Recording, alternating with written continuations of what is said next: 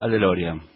No sé si nos van a dejar porque no hay demasiado espacio, pero vamos a intentarlo. Gustavo Lema y Horacio Marburek nos cuentan noticias tecnológicas.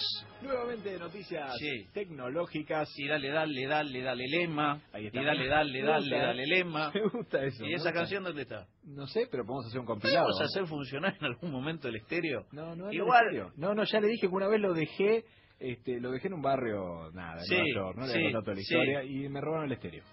Ok. Me robaron el estéreo, me afanaron el estéreo, tenía un Pero- cassette increíble. Sí, De esos el lema. Claro, de esos que aparte veo que uno aprieta y deja como las memorias de la radio. Sí, y cada claro. botón que apretás Sí, cambia de radio. sí. Increíble, funcionaba maravilloso. Me robaron el estéreo. Pero vamos a ir a otra cosa, Marmurek, porque en este caso en particular yo le hablé de, a ver, internet varias veces. Sí. Le comenté aquí a los amigos, Sergio, Pablo, este, cómo funciona internet. Sí.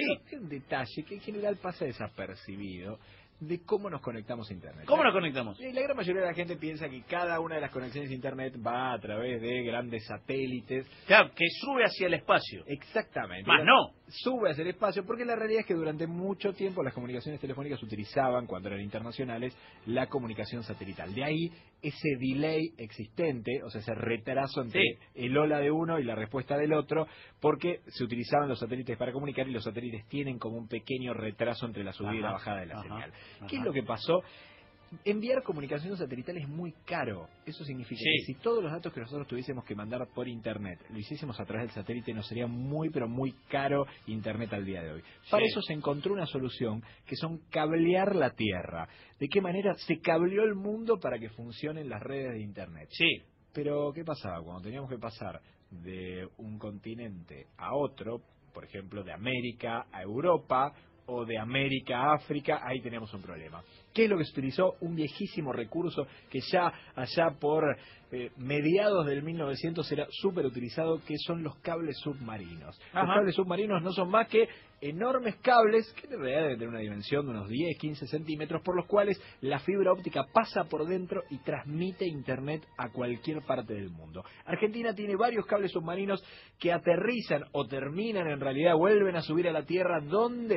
Bueno, lo hacen en las Toninas, sí, en este lugar que mucha gente utiliza como balneario, eh, llegan varios de estos cables submarinos, ingresan a unas mega estaciones que controlan el tráfico de estos cables submarinos, son Sí. de empresas como Telefónica, Telecom, y posteriormente se conectan en general con Brasil y siguen a otras partes del mundo. Bueno, ¿qué es lo que va a pasar este año? Finalmente se va a poner después de 16 años un nuevo cable submarino, obviamente va a ser una, a ver, una instalación que van a ser empresas privadas que van a comunicar con Praia Grande en Brasil y ese Playa mismo- grande. y ese mismo cable va a seguir hasta Nueva York y obviamente esto responde a las necesidades del mercado de Internet en la República Argentina, que es lo que hacíamos hace 16 años, Marmurek con Internet. Sí.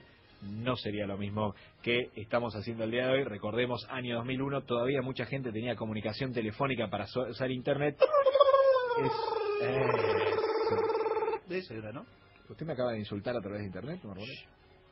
Eh, Nuevo cable submarino, entonces, ¿mejorará Internet? Bueno, no lo sabemos. Por lo pronto va a mejorar la capacidad con 47 terabytes más de conexión internacional de Internet, que es mucho, mucho, Vamos a bajar cosas con pero eso, ¿no? mucho. Y, a ver, mira, acá tengo una película. Eh, oiga.